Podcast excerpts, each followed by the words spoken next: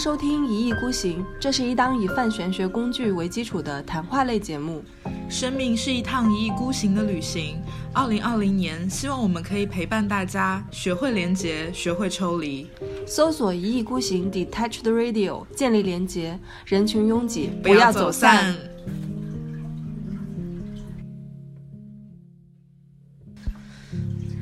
节目开始前，想插播一下。这个世界上每个人都拥有自己所独有的能力，去观察、去感受这个世界的不同维度。希望大家可以保持着更加开放、包容的心态，去拥抱还不在你认知范围内的事物。那么本期节目收听愉快。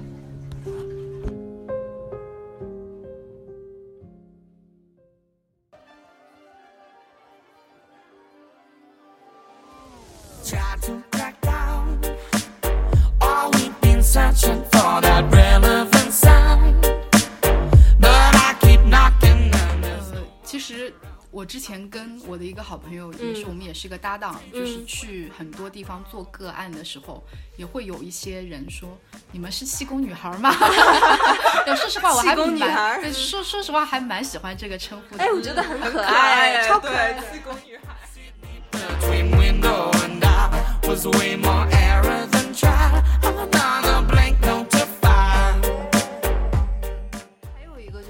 我之前在来这边之前，跟 Alex 老师在微信上面就聊嘛，就是，呃，比如说像星盘、八字、量子疗愈什么，所有的这些事儿，都其实它就是一个工具而已，对对吧？就是个工具，就是好像你炒股，你用的是同花顺一样，嗯，对吧？就是就是同一个道理嘛，就没有必要就是去，呃，赋予它一些特别的意义。对，然后就是有句话，就是说。你到底是你在玩这个玄学，还是玄学在玩你？啊，对对，真的，就你要把它当成一个工具去利用，而不是反过来被它圈限制。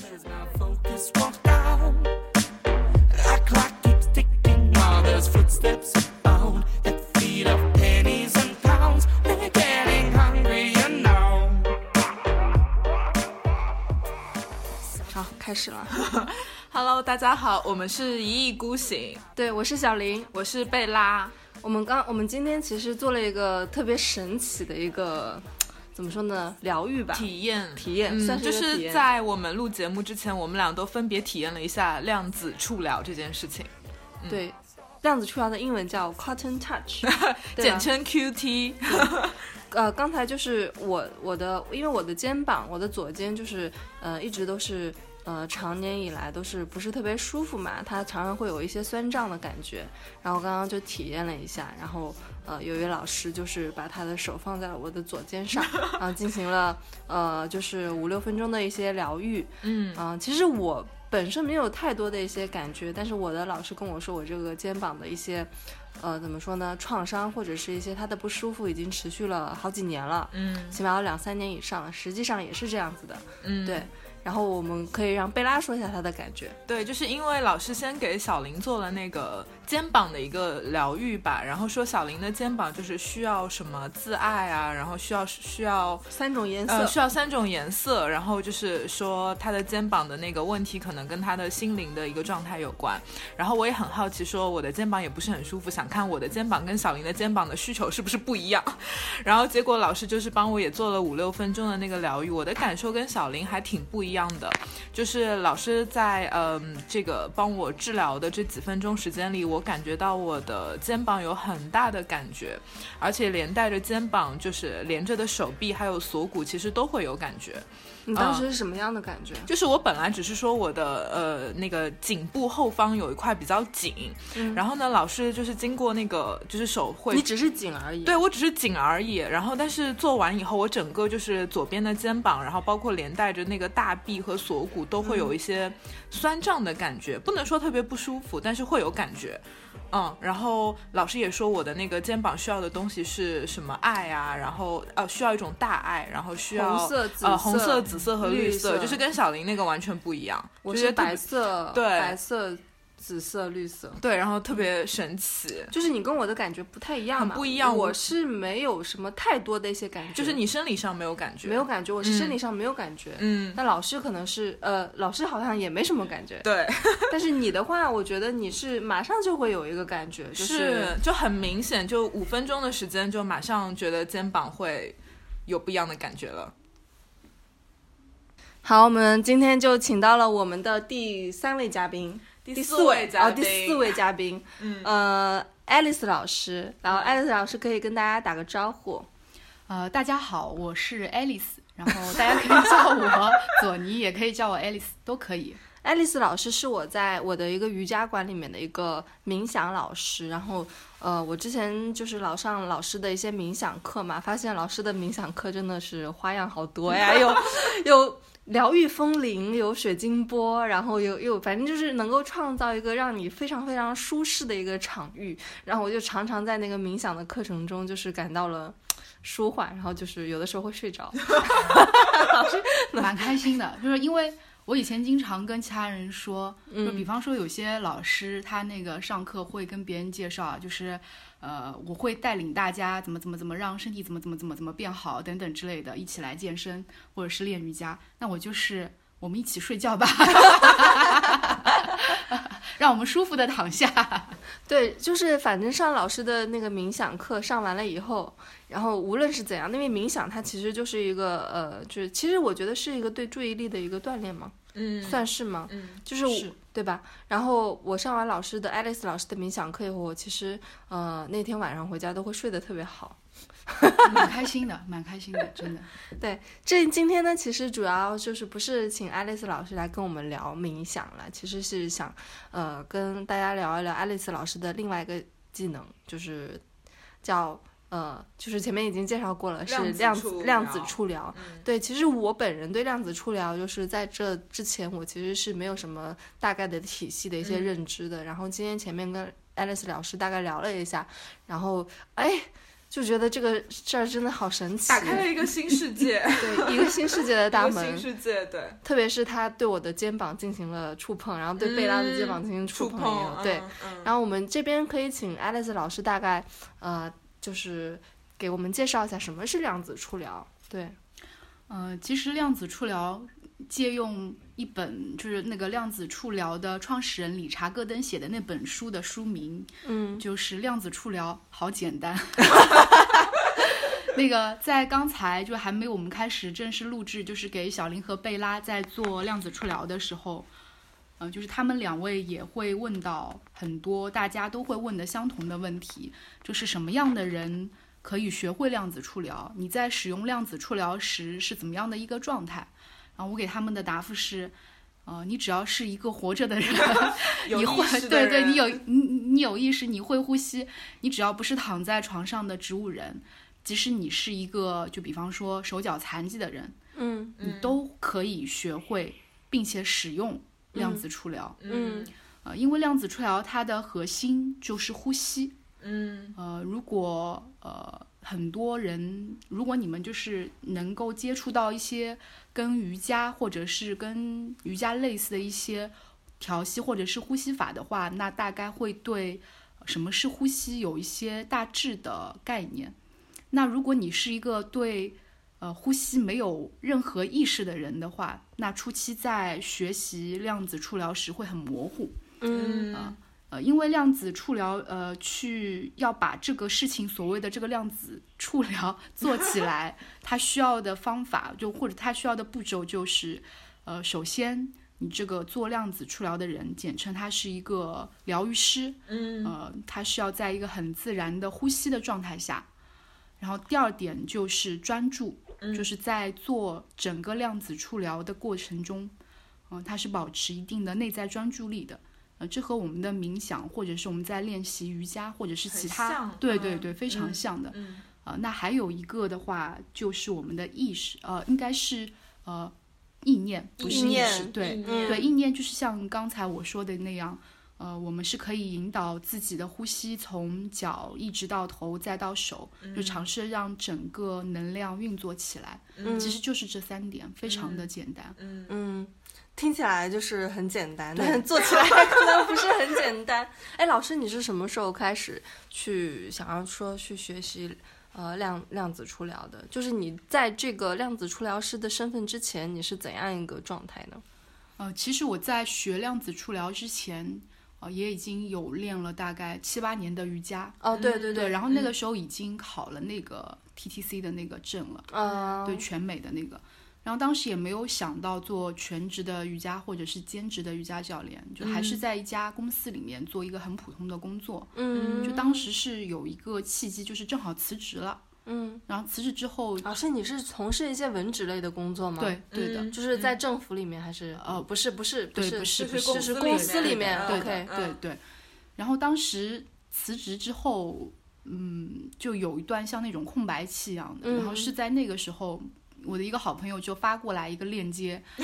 然后我都不知道什么是量子触疗，就模模糊糊过去上课那。那那个时候你是受到了一个感召吗？还是被召唤了，没有唤过去没有只是好好奇，想了解一下吗？其实真的不好鬼奇使，神因。为因为包括他当时其实发的那个链接里面，就是有很多量子触疗的个案，就比方说他原本是一个驼背，然后他或者是比方说哪里受伤烧伤，然后你做了呃量子触疗之后就会有改善，他会有一个对比图或者视频。嗯，我当时看那个东西没有任何的触动，嗯，就觉得啊也只是这样子而已，你只是无聊了想去看一看。嗯。但你也不能说百分百无聊，我不知道为什么，就是会，嗯就是就是就是真的是有一个未知在里面的。嗯嗯，然后到了那个现场之后，当时还觉得，嗯，就是这什么玩意儿？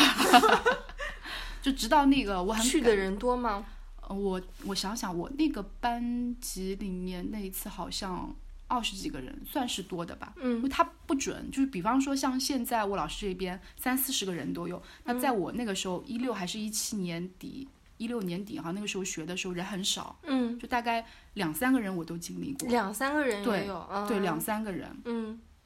就是这样一个状态那。那个时候老你你老师的老师都给老师教什么？老师的老师，啊，对对，就我那个老师为例，对吧？嗯他嗯他他教什么什么意思？就是他那个时候是怎么传授你们一些课程的？对，就那个时候是上课，我们两天的课程，嗯就很快，就第一天会给你讲一些很多概念的东西，嗯，然后第二天直接实操。直接实操啦。对对就是老师开始给你做量子的治疗疗愈，对对嗯，就是看其他的同学，对，我们就相互做，不停的做对对对，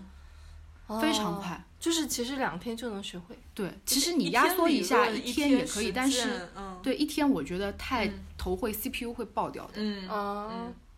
就是这个两天，它相当于是一个精华，嗯就你还是要需要大量的练习，嗯就给自己或者是给周围你信得过的人，或者是相信你的人，这个量子触疗它有相应的执照吗？有有是吧？，对。呃，它是这样子的，就是量子触疗里面它也分很多，就比方说像我现在的这个是呃量子触疗注册导师，然后他是需要你完成多少个学时，然后学多少初阶和高阶，然后要写很多个案分享，然后你再交钱，然后你再寄到美国总部，然后他们核实了之后才能发给你那张证书，我等会儿可以找出来，闪闪发亮的，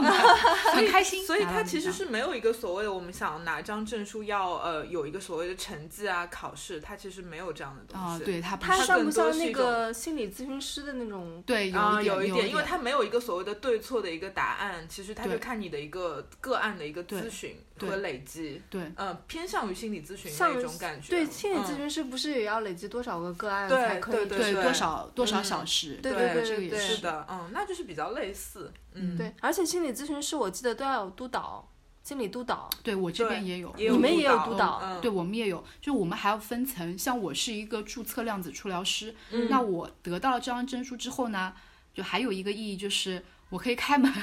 做生意了，营业了做生意就就对，这是这是非常正式的。在此之前他是不认可的，哦，对你你你不能打着这个头号去说啊，我我是一个量子触疗注册师，怎么怎么样怎么样。嗯就是你一定要注册了之后，嗯那它里面还有很多，包括后后续的像初阶的导师、高阶的导师等等之类的都有。嗯，哎，那就是等于说这个量子触疗它其实是源于美国，然后它在美国其实是合法的。对对然后呢，老师你之前也说过，它其实是有入到美国的一些医疗社保里面。对对，医疗保险里面的。嗯，那我就是说，比如说我是一个美国人，然后我如果在一个公司上班，如果我我觉得我要需要量子触疗，就这部分可以报销是吗？对，呃，也不是报销，就是有点，呃，它并不是报销，就是如果就是你觉，呃就是就是它那个有点像医保一样，医保啊不啊有有哦有点像保险一样，应该说是保险，嗯，就是就是如果你觉得这个做了什么什么什么有问题，会怎么怎么怎么给你钱，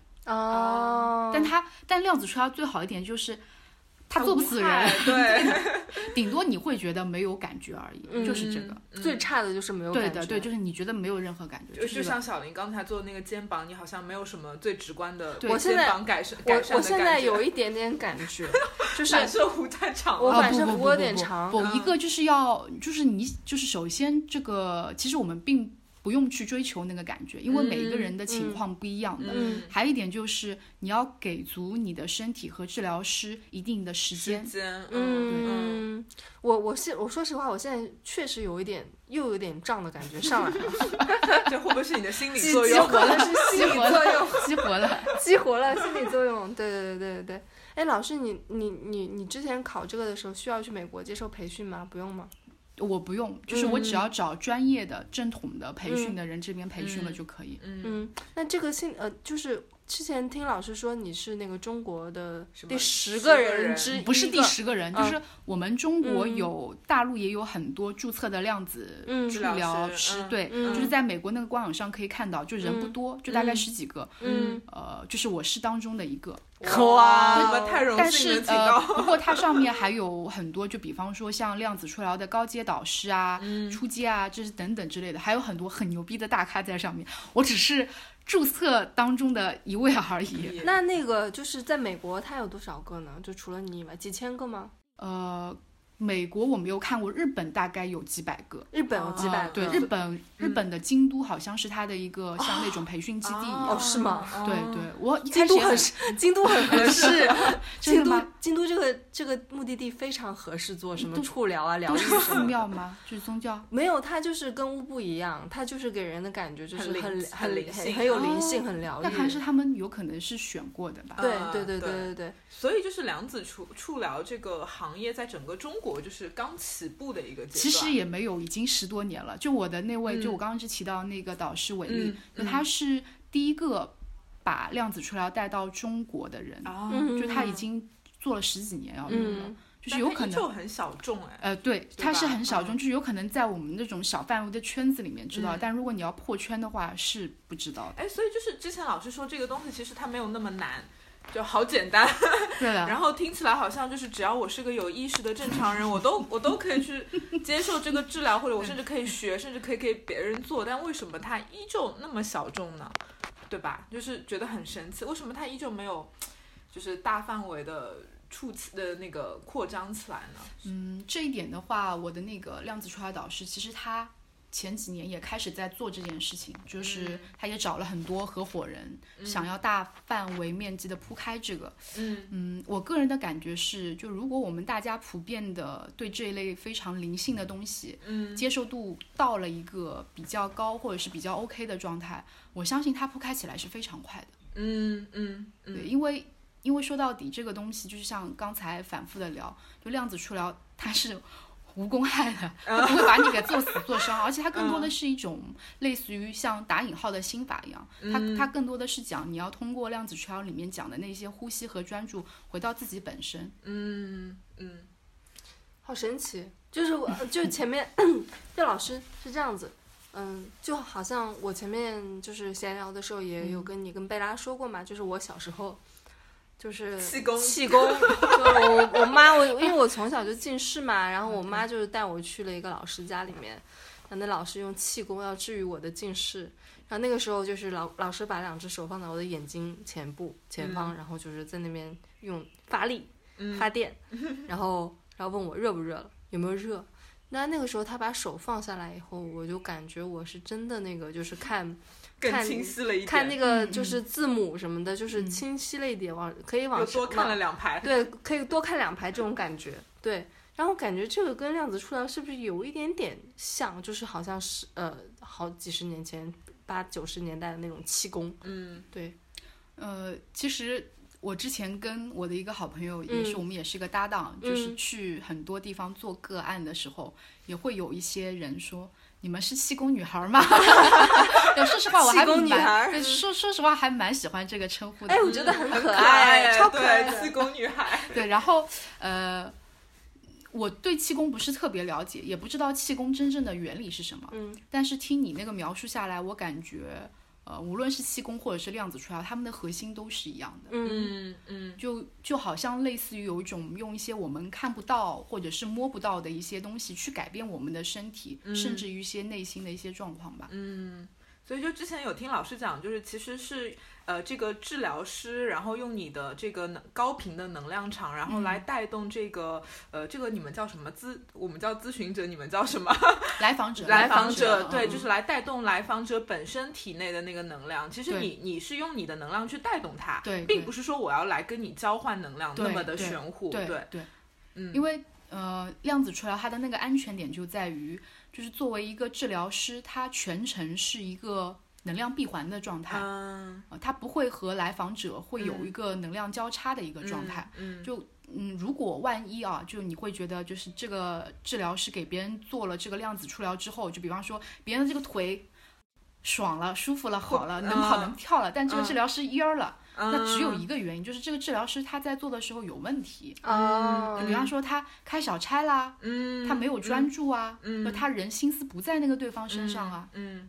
那啊或者是他自己本身那天的状态就很就很差。没有那么能够就是如果说如果说呃治疗老师的那个状态差，他是不适合去做这个量子触疗对，这是一个很基本的一个状态，嗯就是你要，如果你自己状态那天都不 OK，但是绝对不建议给别人去做的。嗯。OK，那那就是正常的，就是最理想的状态，就是说，呃，治疗者就是他能够恢复能量，然后老师的能量也会高涨起来，这是最好的一个状态，就是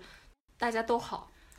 嗯，是不是这不是一个最好的状态，这这就是在做量子治疗是一个正常的这。是一个正常的状状态对嗯就并不是说，比如说我们就是看一些玄幻小说看多了什么啊，对对，练武功，什么我阴阳阴阳合体，什么黄蓉跟郭靖在洞里面。然后小龙女和杨过，哦，小龙女跟杨过脱了衣服，然后练玉女心经，然后我把那个功力传给你，我就蔫了，你好了，不是这种状态，是不是？完全不是。对，因为它很特别一点是，两个人的能量其实都是闭环的，只是说就是互相影响。对对我来影响你，然后你的能量起来以后，也会反过来影响到我。就是这这种状态。对的，这其实跟我们讲的人跟人之间气场很像。我今天很高兴，对，你跟我在一块儿，你也会我也会高兴，兴然后你高兴了，我更高兴。就是这个，就是很，其实是很正常的一个东西。对，比如说我今天很，丧，然后你跟我在一起吃饭，你也会我也会很丧，就觉得天哪，就是不开心。但是里面还有一点啊，就比方说今天小林很丧，然后他跟贝拉叭叭叭讲自己很多事情，那如果贝拉他。就是你的确，就是你也很明白那个小林今天讲的这些事情，你心里很清楚，嗯。你可以，你可以和他有互动交流，嗯。同时你又可以把持住你自己的整个能量场，嗯，就是他可以给你倒很多垃圾、很负面、轻松的但你的那个频率，对对，你不会，嗯。你不会被他降维。嗯那你每天不都在做这样的工作吗？所以我那么多咨访者，就天天的那么多人跟你说，哎呀，所以我这是一个非常合格的那个占自我星师，调节对对对。对就是你能把控住自己，就是你的能量场不会影响到我，然后我会用我很稳定的气场来，呃，甚至来就是带动你的那个丧的那种感觉。对啊，你每天嗯都接那么多咨访者，嗯每个人都是有带着问题来找你的，那他们的问题肯定会影响他们的情绪，他们的情绪不好也会影响你的。所以我觉得我有天赋去搞量子疗愈，量子量子量子量子量子疗疗愈对对对，量子触疗嗯量嗯子触疗，嗯老师，就我们今天就前面，呃，就是其实，在开始之前，然后也聊了很多这个行业里面的一些鱼龙鱼龙鱼龙混杂的一个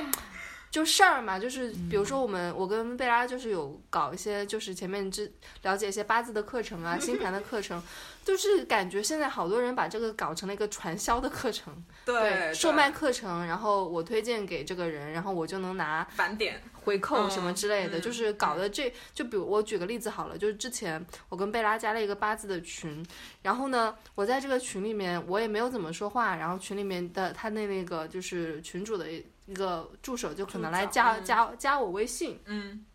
然后我跟他其实并没有产生一些，呃，就是连接，也没有任何的对话。然后突然有某一天，啪的一下，他把一个链接丢给了我，他说现在就是促销价，就只限今天，然后九五折价，五折价九百九十九，九千九百九十九多少钱？然后你就不一定要买，不买就要涨价啦，就 买回我就觉得很神奇，就是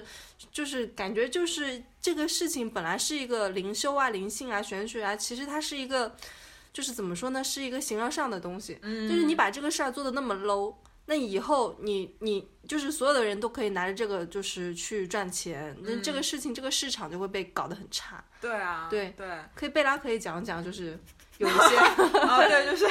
因为因为其实我们之前节目里也说，因为我基本上一直是自己在做个体户嘛，没有进入太多的这样的团体里面，就是也不知道人家是怎么去运营的，一直很佛系的在接一些咨询。后来才知道，其实很多这样子的行业，呃，如果你有一些坏心眼的话，嗯其实你是比较容易，就是嗯，你可能想赚快钱，然后你可能呃就会用一些不太好的方式去推销你的课程。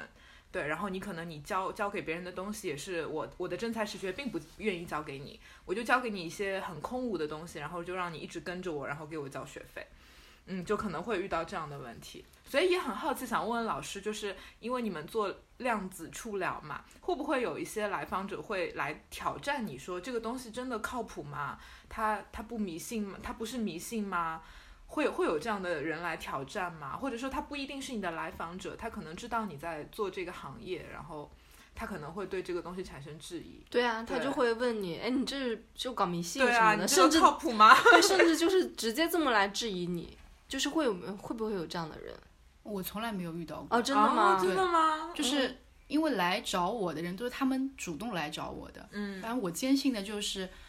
因为我收费又不便宜，六百块钱一个小时，嗯。就凡是他愿意来主动找我做这个量子触疗个案的，他基本上是对量子触疗或者是对我有一定信任和敞开度的。嗯，嗯。嗯，就是你自己其实不会做一些主动的宣传，嗯，我很少就很少就嗯。就朋友圈或者是朋友口口相传。老师跟我很像啊，你跟贝拉一样 很像，对。嗯嗯，我们很像，嗯。嗯，那你说到的这种情况，呃，我有听到过，但他嗯。不是去找那种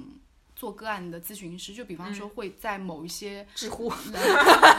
会在某一些课程上面，就比方说有个老师他上的不一定是量子触疗这种课，是一种嗯。其他的比较灵性的疗愈类的课程，嗯。那会出现一些很奇奇怪怪的事情，就比如像你们说那种，呃，你这迷信啊，就会去挑战他、挑衅啊、这种的。嗯，我觉得这种情况，嗯，怎么说呢？要看那个上课的老师，包括整个气场，还有还有那个挑战的那一些，或者说想找事情的人，这这几点因素都有。嗯因为我曾经有一个老师跟我说过，就他初期在上量子触疗课程时，也会吸引到一些很奇奇怪怪的人，就交了钱，嗯，就坐在那里，就就就也不一定是捣乱，就不是很用心的学。他们可能就是好奇，想知道这个是什么事儿。对，然后当当我后来我我老师说，当他调整他自己的状态之后，他知道自己什么想要了之后，那些人都不见了。嗯，其实你坐在下面听课的学生也很会，就是他的状态也很能影响老师的一个情绪，对吧？啊我觉得是相互的，嗯，都是相互的。就是因为因为很多年前嘛，就是我那个时候还在北京的时候，然后我就是被一个朋友 就是骗到了一个传传传销组织嗯在。就是山东济南那边好像是，然后我就是在里面体验了很多很奇怪的一些传销的人的一些 想法，术是吗？对 我那个时候就是就莫名其妙就就就就就就就被骗了，然后每个人就是过来跟你说这是一个什么 project，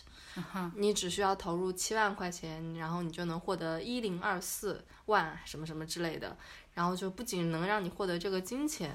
然后而且还可以让你去获得拥有运用这笔巨款的能力什么的之类的，就是我感觉就是下来就是。哎，这这不就是传销吗？吗？对，但是里面的每个人都好像很信这个事儿，而且它不像是那种像我们广，就是因为我后来也有查很多那些，呃，广州就是什么什么，就是那种广州那边也有类似这样的传销，对，很多多北海嗯什么的，什么老鼠会什么之类的。我查，我心想说，我这个进去，因为我的朋友就是就是就是，也不是那么 low 的呀，怎么会就会被骗了呢？就觉得很神奇。嗯但我觉得现在看下来，我觉得现在的呃网上的一些玄学课程，比如说八字也好，星盘也好，嗯、对它可能多多少少带一些这种传销的一些性质在里面。但是我觉得这个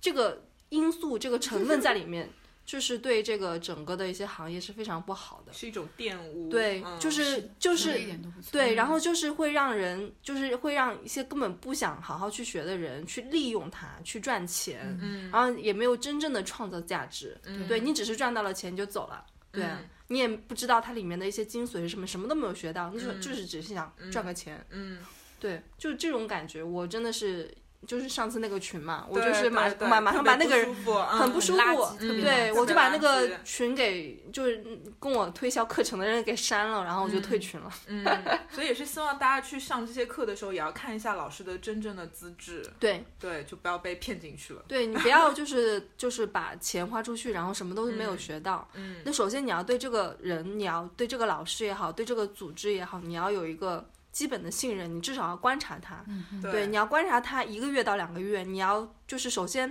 就是要看他的就是内容输出是不是真正有真才实学，嗯。呃，包括就是你可以看看就是呃其他的一些人对他的一些看法什么的，可以在网上搜，对，对，不然的话你会就是会一头扎进去，就是会觉得自己就是要去三幺五去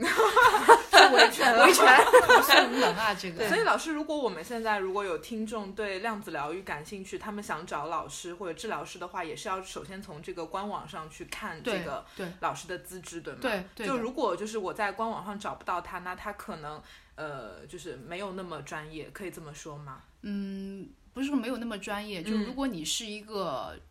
可以去开门营业的、嗯嗯。呃量子触疗师的话，嗯。那你肯定是会在那个官网上有的嘛。嗯，那如果你现生活中遇到一些人，哎，他说他也会做量子触疗，嗯那有可能他首先他还没有成为、嗯。呃量子触疗师或者什么其他老师之类的，嗯嗯，那我觉得可以分很多情况。嗯。那如果你不 care 这些，你很信任他，我觉得那 OK 的，那有可能是嗯。真的学过。嗯，呃，其他的话，我觉得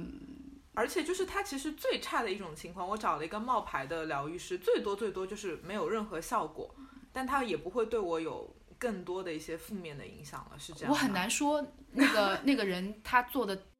给你做的是嗯到底是不是他实践到底是不是量子出来，嗯这很难说了。嗯，可能就是把手放在你身体上。因为因为我之前就是因为呃，我们我们就是首先要宣，我们不宣扬封建迷信啊，对对但是就是之前我也有听我听我朋友讲起，就是西方会有一些所谓的魔法师，哦，就是吗？对，就是分什么黑魔法、白魔法，嗯然后他们就是会给你做魔法，然后但是呃魔法其实又跟中国的风水不一样，因为风水其实就是这个天地的气运就在那儿嘛，你只是给它调一下而已，你没有改变任何的东西。但做魔法其实就是有点用，按照他们的说法是跟法 跟那个魔鬼做什么交交易对对对，就是我想要得到这个东西，但是我需要付出一些什么东长西。姿势了，对，然后我也是刚听说，我自己并没有经历过，然后但是泰国的养小鬼但是这个魔法是会跟你沟通嘛？比如说我愿我愿意给你那个钱，你可以事业发达，但是你有可能你会呃那个把你的感情这方面可能你就不能再去考虑了。嗯他会跟你做交易，第八号当铺啊，对，就是我听的就很玄乎。但是我在想，呃如果我碰到一个不靠谱的量子疗愈师，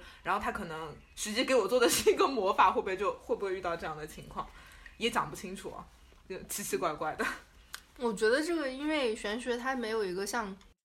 怎么说呢，就是有一个基本的规则，对，就是你，你就是，而且就大家都是处于一个探索的阶段，所以就嗯是也没有一个标准的答案在那边，对对。所以就是，呃，漏洞还挺多的，是的，灰色地带很多。对对对，虽然就那些东西我们也不知道它到底是真是假，我们对它保持敬畏，但是我觉得大家还是要为了自己的这个身心健康去找真正有资质的量子疗愈师。对嗯，老师，你在做一些量子疗愈的中间就是一些来访者，有没有一些比较有趣的个案，可以可以跟我们分享一可下以。跟我们听众分享一下？对我们听众很爱听故事，爱听故事。嗯，可以，就是我想想，因为因为实在实在太多了，太多了，太多了。我很感谢每一个来找我做量子触疗的来访者。嗯嗯，我我我我真的非常感谢他们。嗯呃因为就像理查戈登，就是那个量子触疗的创始人说的，就其实真正的疗愈是，并不是这个疗愈师，并不是这个量子触疗师，而是这个被疗愈者本人，是他在疗愈他自己。嗯，所以我就很很感动，也很尊敬每一个想要愿意去呃通过量子出来或者其他方式来了解自己的人。嗯嗯，我想想啊，印象比较深的几个，那接下来我要讲的几个都是经过对方同意的。嗯对对，这个我之前也会在我的那个公众号或者是朋友圈，我以前写过一些的。嗯嗯嗯，就比如，就是有一个是那个女孩儿，她来找我，就是她的爸爸当时已经得了那个肝癌晚期，嗯就是来找我。嗯那就其实我给他爸爸做这个量子触疗的时候，离他爸爸去世大概也就只有十几二十天左右的那个时间了。嗯嗯，就是当时跟他爸爸也没有做一个面对面，就他爸爸当时在 ICU，然后我嗯是做远程，对，嗯就量子触疗是可以做远程的，然后也是可以直接面对面做的。这个嗯想要体验远程的话，两位，然后小林和费拉可以到时候，对 对，小林之前也体验我体验啊，过对对对对，哎，我这边跟听众们插一下，就是，呃，之前那个爱丽丝老师给我做过一个就是远程的量子初疗，他那个好像是跟我的心轮以及海底轮进行对话，嗯对，然后他会，因为我自己可能就是没有这方面的一些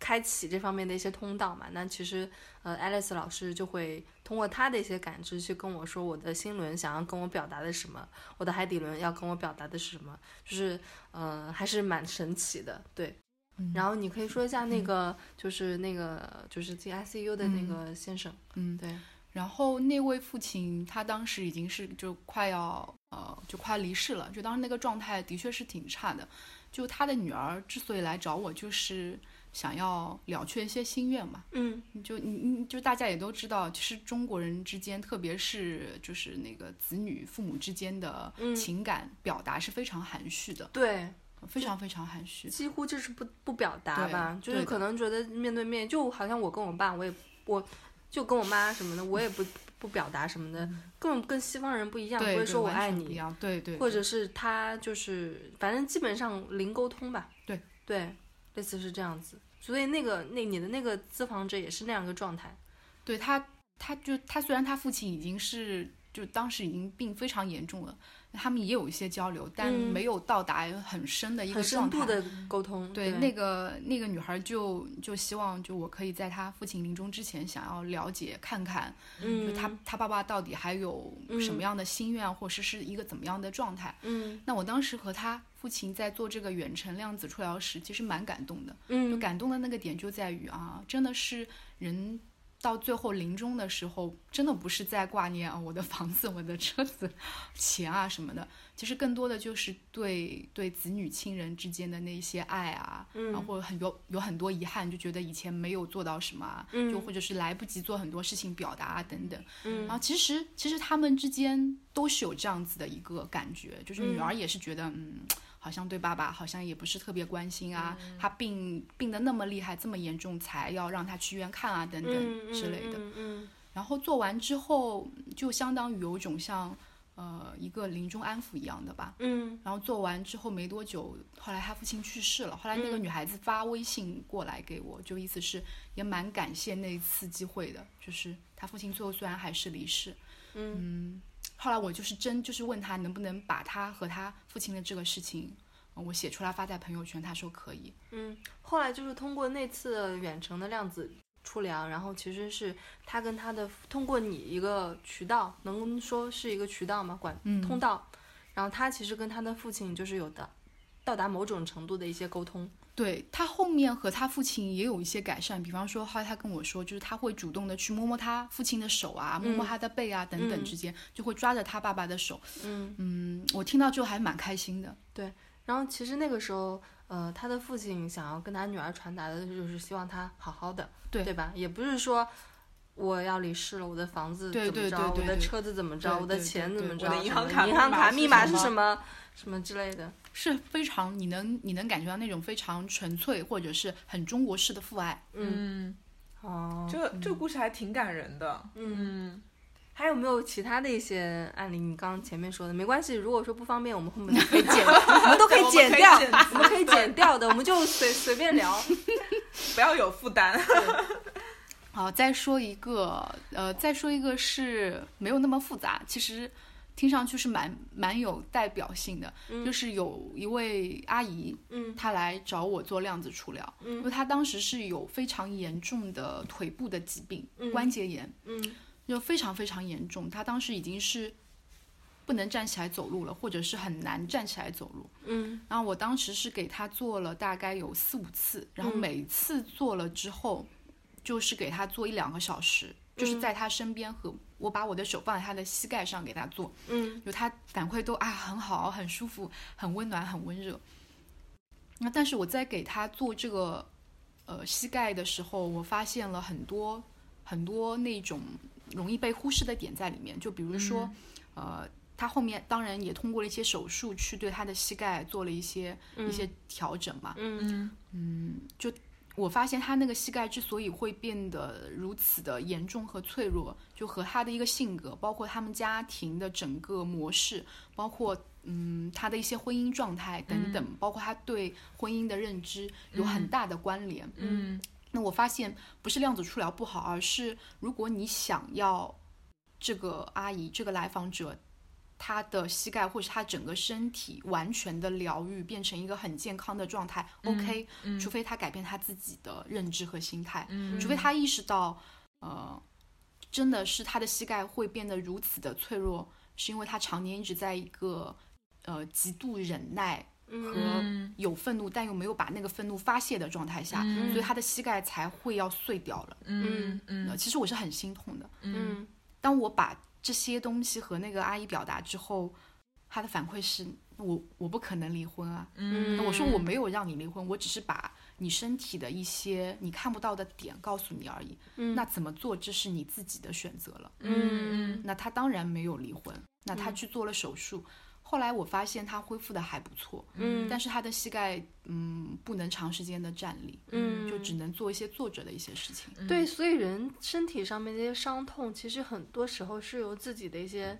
脑子里面更底的一些层的原因，更底层的一些情绪产生的，是是的对吧？老师刚才讲那个，其实很很像心理咨询的。对，就是我觉得我刚刚就想说，很？像心理咨询，因为很多人可能是因为身体或者是你遇到的某一个很具体的表面的状况来找咨询师，然后结果聊到最后会发现，其实引起他的一个原因可能跟那个表面的东西都没有关系。嗯。对，只是他经过了层层的你这个潜意识、意识的这种转换，变成了那个表面的一个问题。嗯。对，但是我很认可 Alice 老师之前讲的那个，真正伟大的其实是那个来访者，嗯并不是我我这个治疗师，因为我做那个星盘咨询，我也有很强烈的这个感触，嗯。因为每一个来找你的咨访者，其实他要像一个陌生人去打开他自己，他要说出那么多的负面的东西，内心的那种阴暗面，其实是很难的。嗯，对，但是我觉得我能够通过我的方式跟他说，没关系，你可以信任我，然后你可以把我当成一个通道，然后你来表达这些。其实当他说出的本身就是一种很强大的自我疗愈。我觉得这其中我我没有过多的掺杂进去。对于我来说，我只是去解星盘；对 Alice 老师来说，他只是用他的能量去影响这个来访者，他并没有进入你的身体里或者进入你的命运里面去改变你什么。对。所以这个点就是 Alice 老师讲到的时候，我特别特别受触动。对，我觉得，我觉得你们两个人都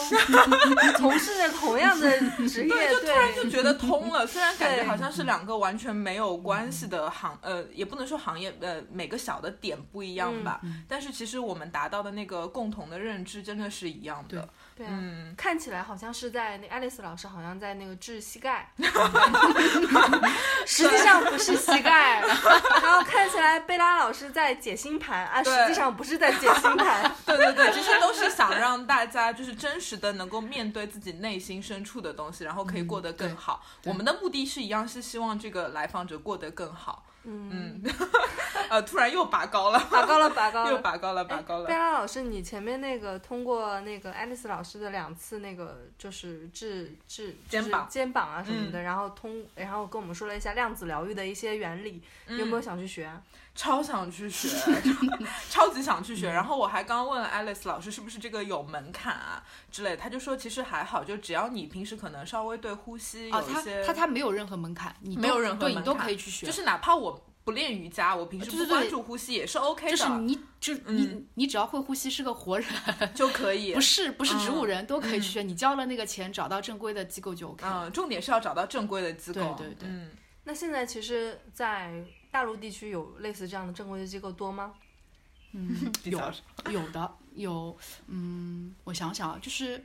呃，因为我比较熟的知道的也就也就几个人嗯在做这个事情。嗯那如果你要我推荐的话，我会推荐比较靠谱的，嗯嗯，贵吗？嗯，不贵，就三千多。那真的很良心哎，对比起那个就是你，就是他偏的学个八字要两万块钱就就多块钱量子出来，他只分初阶跟高阶。就如果你不学高阶，完全 OK 的。嗯你你就认认真真的做一个初阶，你就嗯你就做一个手的那种触疗，OK，对，嗯，嗯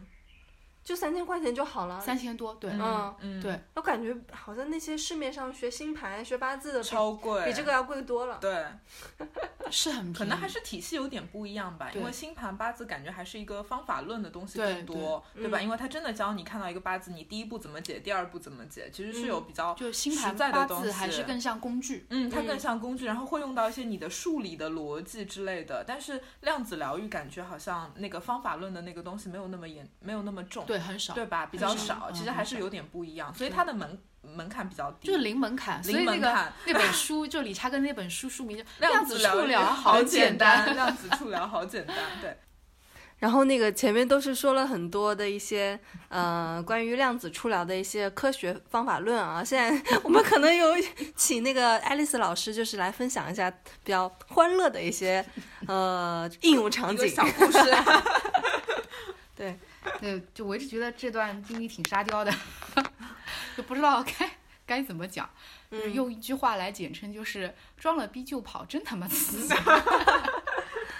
就这个事情是这样子的，就是我前两年有一次在帮我那个伟丽的导师，就我一直说那个我量子触疗的导师伟丽，嗯，我在给他做助教，然后在做助教那一次，突然就是 也是那个像重新上课一样嘛，听、嗯。听听那个伟丽提到一句，就是其实量子触疗是可以去改善人与人之间关系的。那嗯当然，它不是像那种迷信的说法是，呃，你只要用量子触疗去做了这两个人的关系之后，他们两个就会复合，或者是在一起，或者是什么爱上，不是的。嗯因为量子触疗它始终秉持的是一个比较中立和中性的一个态度。嗯那所以就是打个比方。呃，你想要去改善你和你父亲之间的关系，那你可以做量子触疗。嗯那最后的状态到底变成什么样子呢？呃，有可能有些人的期望是啊，呃，变得更好啊，或者说是呃，就是就是我爸爸愿意给我钱啊，然后说、嗯或者我爸爸愿意支持我，其实并不是这样子的。其实就是回到一个最自然的状态。，对，最适合你和你父亲之间的这么一个状态，有可能这个状态你自己都没意识到，嗯是这样子的。嗯那我听了这个之后就嗯，觉得哎，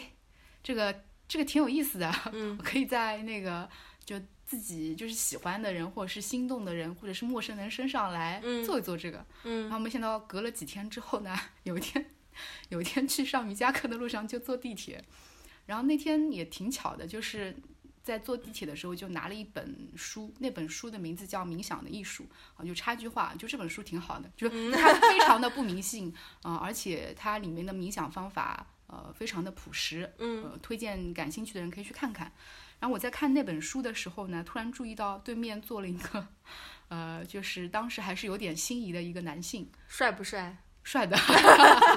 很典型的浓眉大眼，嗯呃，就当时嗯，眼前一亮。嗯 然后当看到这个男子的时候，就内心觉得嗯，就前几天老师的那个方法可以用一用，可以试一试了。嗯然后就刚起了这个心念没多久就，就内心就好像想象呃去做我和他之间的这个关系嘛。嗯。然后刚起了这个心念，大概也就两三分钟之后，我突然发现那个男的一开始在低头看手机，就突然抬起头看我，然后一直看着我，然后我就嗯就就有点害怕。对，有点害怕，有点不嗯。知所措了，就有点嗯嗯，这个好像有点撩到和勾到了，那接下来怎么样，我也不知道啊。对，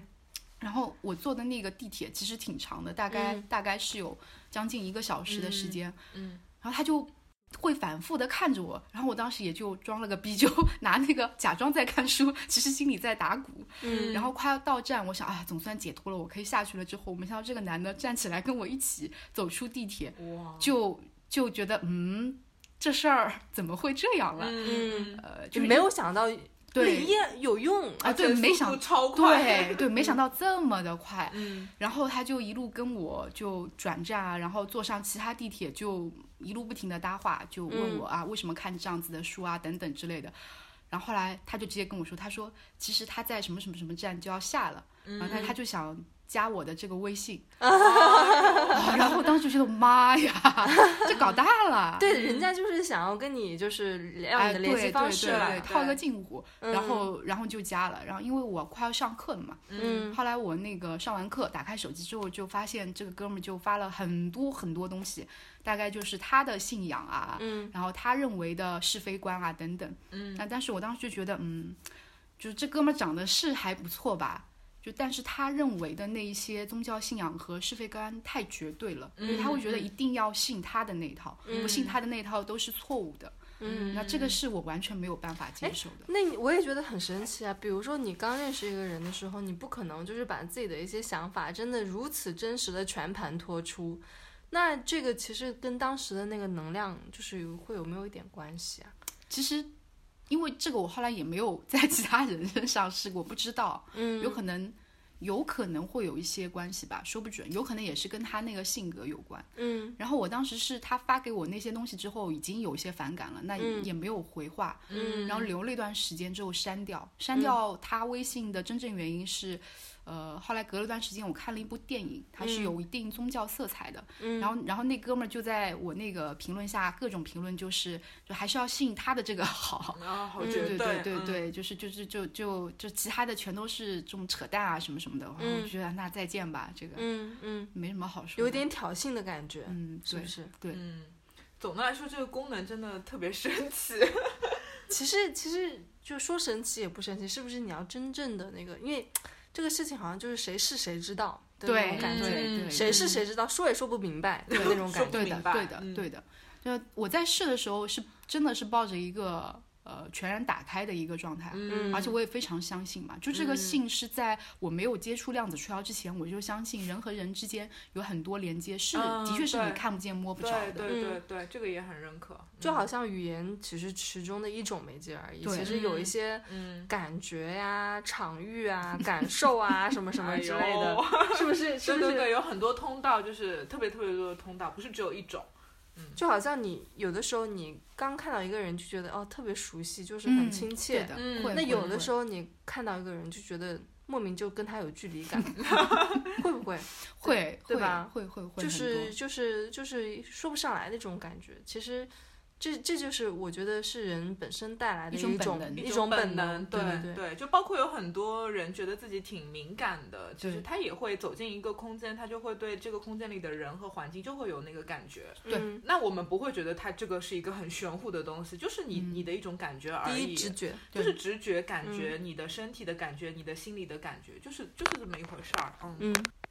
然后今天也聊了蛮久的，然后最后我们就是请那个 Alice 老师来跟我们分享一下她做量子触疗师那么久的一些感想，嗯，对，然后包括就是呃，希望呃以后这个行业能往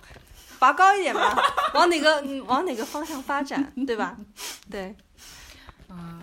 呃，其实从正式的获得那个量子触疗注册师资格证嗯，啊、到现在我是一八年，一嗯八一九二零，三年，对对，三年三年不到的时间吧。然后这段时间给我很大的一个感触就是，嗯，首先还是那一点，嗯，我是非常感谢每一个来做量子触疗师或者是想要自我自我了解的人的。嗯我觉得这嗯都是，你也不能说他们很很了不起、很勇敢。我觉得呃，就我们每天都在说啊，我们希望生活变得更好、更怎么样、更怎么样、更怎么样。嗯、但有没有想过，你先不要说更快、更好、更高、更精？嗯、你能不能愿意花几分钟的时间静下来、停下，啊、了解你自己，嗯了解你内心真实的声音，嗯去和你内心真实的情况做一个接触。嗯啊你是否愿意只是用几秒钟的时间，好好的呼吸一次，嗯。去观察一下你呼吸时你身体的变化？嗯。嗯，这是这是我最大的一个感触，嗯，就是会让你从整个关注力向外的一个一个状态，慢慢的往内收，往内收。嗯，对，这是一点。嗯我发现，就当真的在开始关注自己时，那个才是真正的爱自己。那个和我们说买一个包包、吃一顿饭的那种爱自己的感觉是完全不一样的。嗯嗯对，而且它非常方便。嗯你只要放松的坐下来，嗯你嗯就很轻柔的一个呼吸，嗯，你的那些压力就没有了，嗯非常简单。啊，好神奇，对，听老师讲那段话的时候，有一种在那个听在上瑜伽课说，请放松你的脚，放松你的头，放松你的牙齿，就是那种感觉。真的，我我我我特别，我我更有这样的感觉哈。我听老师 上了我，听那的话，我觉得我在做那个瑜伽的大休息术的感觉。对对，萨瓦山的。就还有一个感触就是，呃，其实你要说量子触疗也好，或者是其他的那些灵性的疗愈方法也好，或者你说八字星盘，嗯呃，我相信这些东西的确都是看不见的，很形而上的。嗯那你要去做形而上的东西，当然是这个是自我要求啊，每个人对自我的要求都不一样。那我希望对自己的要求就是，呃，你既然做的是形而上的，那在生活中就一定要踏实，说点人话吧，嗯就做点人事吧。嗯你做不到就是做不到。嗯对，你能认认真真的好好的给来访者好好的做一次，能做到什么程度，那 O OK 了。嗯嗯，就不用搞得那么玄乎，就是就是，虽然说这是形而上的事情，但是你还是要你还是要拉屎、拉屎放屁啊。对 就是要用务实的方式来务虚，就不要什么都那么虚，要真的给一些实在的东西。哎，还有一个就是，我之前在来这边之前跟 Alex 老师在微信上面就聊嘛，就是，呃，比如说像星盘、八字、量子疗愈什么，所有的这些事儿，都其实它就是一个工具而已，对，对吧？嗯就是个工具，就好像你炒股，你用的是同花顺一样，嗯，对吧嗯？就是就是同一个道理嘛，就没有必要就是去。呃，赋予它一些特别的意义，对，嗯然后它就是这么存在，它没有特别的高高，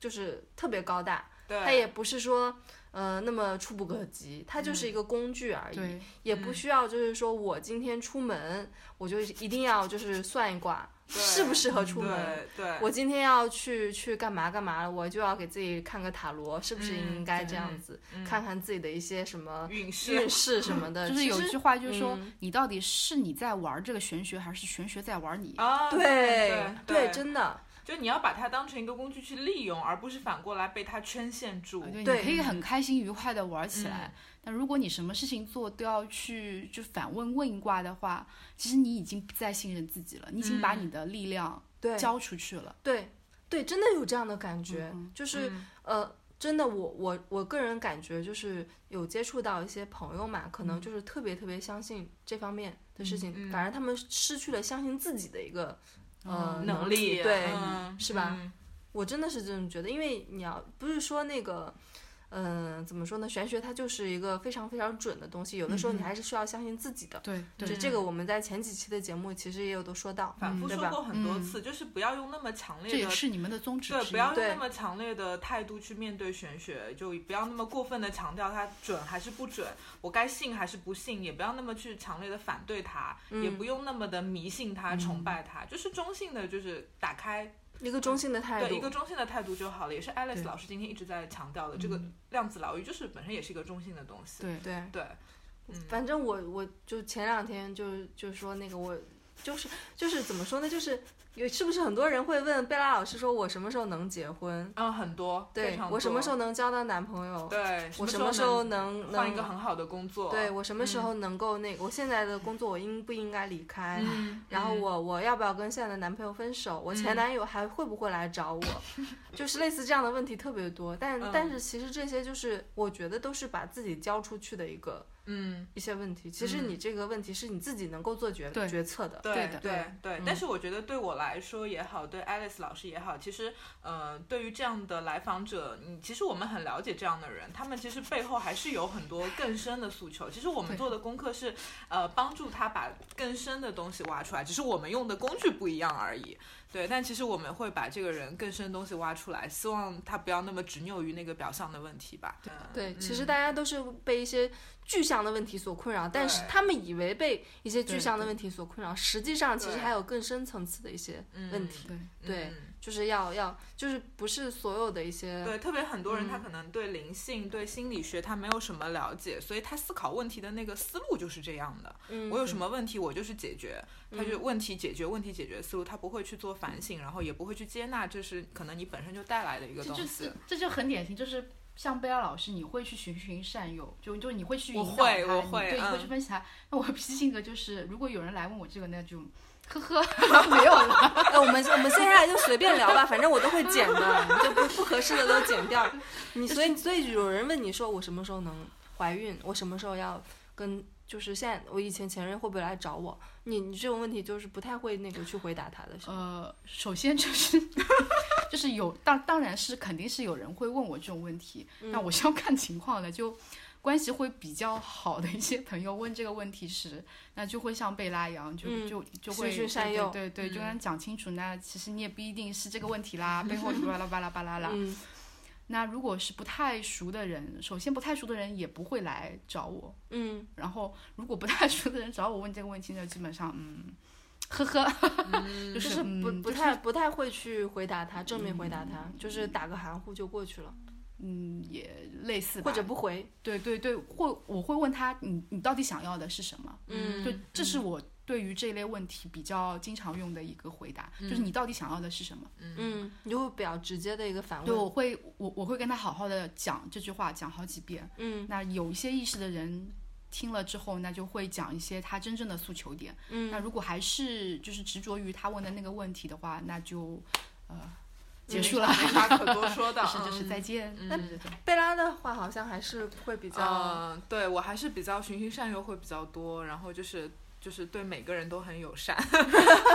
但但我就每个人的就是那个点不一样吧。我的点可能就是，比如说我我们在第一期节目里说过，如果你要来问我什么，你帮我看看我的身体哪里不好，我可能对这种会拒绝。嗯但是如果他对于生活、感情、工作有困扰，我还是会循循善诱一下。嗯嗯，就每个人的点还呃，是对，我不是。说他来问我就是工作、生活、感情这个嗯点，我我我都会 pass，就是嗯那个问法，就比方说，呃，我该跟他分手吗？啊对我什么时候会交桃花运？嗯嗯，就就就就是类似于这样的我什么时候嗯能赚大钱？对嗯对对，嗯嗯 这个就是有句话，就是健身健身界有一句话很搞笑，他说，呃，也是一个很有名的健身教练。经常有人问他很多问题，他总结出来，他说人生有四个很经典的话语，第一个话语是我是谁，第二个是我从哪里来，第三个是我要到哪里去，第四个是教练怎么样瘦小腿，一样啊，嗯就是就是，如果你是一个真的了解健身，就知道没有什么瘦小腿这件事情。嗯。那也一样，就是如果你真的是想要一个想要自我探索的人，或者说嗯。你对你自己是有一定了解的，嗯。也不会问出这样的问题。嗯，但有可能，嗯，今天听跟你们一聊，觉得，嗯，这个的确是，如果真的有人真心诚意的问这些的话，对。其实是可以和他们聊聊、分析分析。我只是觉得他们的思路没有到达那个层面，他们还就是困在这个里面，所以我觉得有可能自己看不清对，如果如果你对需要一个看得清的人对对对，你可能引导几句，嗯呃，也不是说要给他答案，你稍微引导一下，对对对可能会一下打开一下他的思路。嗯就比如说我我我我的我什么时候跟我的前男友复合？当他问这个问题的时候，我们不应该给他一个呃下个礼拜三 这么一个具体的问题，因为就是问回答这样的问题也很，就是怎么说呢，就是也很不负责任嘛。嗯嗯，对，然后可而而是应该去挖他，你为什么要跟他复合啊？对对，其实有什么执其实念啊？有一些 有一些玄学的算法是真的可以算出来，就比方说呃，你什么时候会找到一份新的工作啊？你什么时候工作有嗯变动？对，他会给你一些比较相对模糊的一些时间点和嗯时间线。嗯嗯包括也会说你在你你在你几岁的什么什么时候会交桃花运。嗯。关键还是一点，就是也曾经有人跟我说，也是一个很算的挺准的一个玄学大师，就分析我，大概在什么二十七岁就会结婚，那我今年 三十三岁了还没结婚，嗯那不是说他算的不准，就有可能在二十七岁的某个时段，我是非常适合结婚的，嗯那我可以选择不结婚，嗯关键是这个，嗯，最后还是交由自己来选择。对对这就是有，就是就是传统的一些算命大师会非常的铁口直断，嗯，对对对对，这个就是让人会觉得好像我的生命只有这么一种活法。对对对。对，这这这个其实我觉得不是特别符合我的一个价值观。对对，我觉得现在现代人可能越来越有一点不适应这种比较传统的所谓的算命的这种嗯命理的一个东西。嗯因为我觉得现代人可能呃，包括我们做这个行业，也会更多跟心理学合在一起嘛。因为其实我们不是说我告诉你的人生是怎么样，我只是告诉你人生有很多可能性，嗯，然后每种可能性可能最后会达到一种什么样的状态，然后你自己去做选择和评判。就我们做的事情给你多一些可能性，而不是绝对不是给你的路掐死。嗯，嗯，就比如说，呃，这已经拔得非常高了，已经。非常高了，对。这就是呃玄学这一类的呃事物，就是它嗯。发展到今天二十一世纪，嗯所要面临的一个非常现实的一个嗯情况吧，也不一定是问题。嗯。呃，你怎么样真正的把玄学类的东西落地，嗯更好的和我们的生活结合在一起？嗯。嗯。对，怎么样更好的利用它？嗯，对对而不是说被，而不是说自己的一些问题被这些玄学的东西所困扰。对对，嗯，可以用我们当代人的更喜欢的价值观去跟玄学这个东西合在，跟玄学工具合在一起，对然后来让它来服务于你。我觉得所有的学科都是一样的，对，都是同花顺。对，也不需要就特别的觉得玄学很很玄，它只是一个学科的一个部分而已。对对嗯，对，我们也完全可以用很科学的方式去看待它。嗯嗯，那今天非常高兴请到了爱丽丝老师，然后，还体验了那个量子量子触 疗，对对对。很神奇的体验。对嗯然后我们就今天先这样，然后嗯爱丽丝老师可以跟大家说个再见。嗯，好好，感谢大家，再见！欢迎大家收听小林和贝拉的电台。嗯，好，拜拜，拜拜。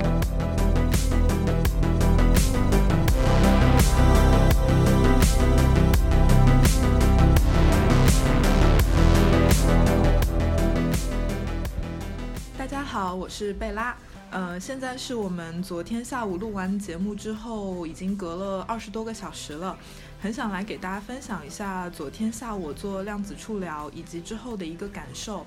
呃，那第二天的中午，我的肩膀其实还是会有呃比较明显的酸胀的感觉。呃，其实离老师的触疗已经过去二十个小时了。呃，昨天老师在帮我做肩膀的这个量子触疗的过程中，他只是把他的手轻轻地搭在了我的肩膀上。嗯、我能感受到他在做触疗的时候，他会有非常高频次的一个呼吸，但是他不会把这种力量压迫到我身上。但是隔了二十小时以后，我的肩膀有一种在按摩店，呃，被按摩师傅摁了一个小时之后的那种感觉，所以我个人也觉得是一次非常新奇的体验。那么在节目的最后，就是非常想以个人分享的形式来告诉大家我的这一种感受。呃，并不是想告诉你们量子处疗一定是可信的或者是不可信的。呃，如果大家有机会的话，也可以去做一些亲身的体验。那么至于我，如果将来有机会，我也愿意去进行一些多的尝试以及学习。